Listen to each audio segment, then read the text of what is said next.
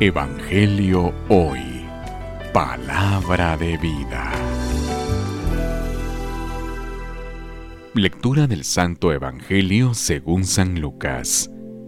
Gloria a ti, Señor. En el año decimoquinto del reinado de César Tiberio, siendo Poncio Pilato procurador de Judea, Herodes tetrarca de Galilea, su hermano Filipo, tetrarca de las regiones de Iturea y Traconítide, y Lisanias tetrarca de Abilene, bajo el pontificado de los sumos sacerdotes Anás y Caifás. Vino la palabra de Dios en el desierto sobre Juan, hijo de Zacarías.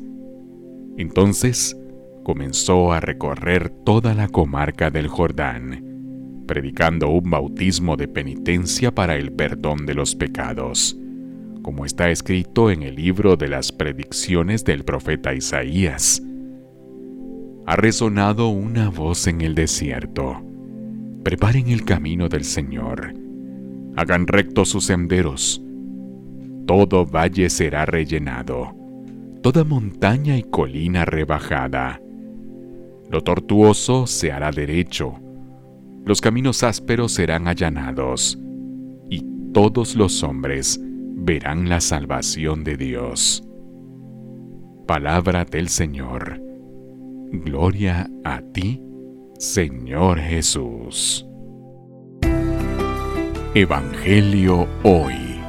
Palabra de vida.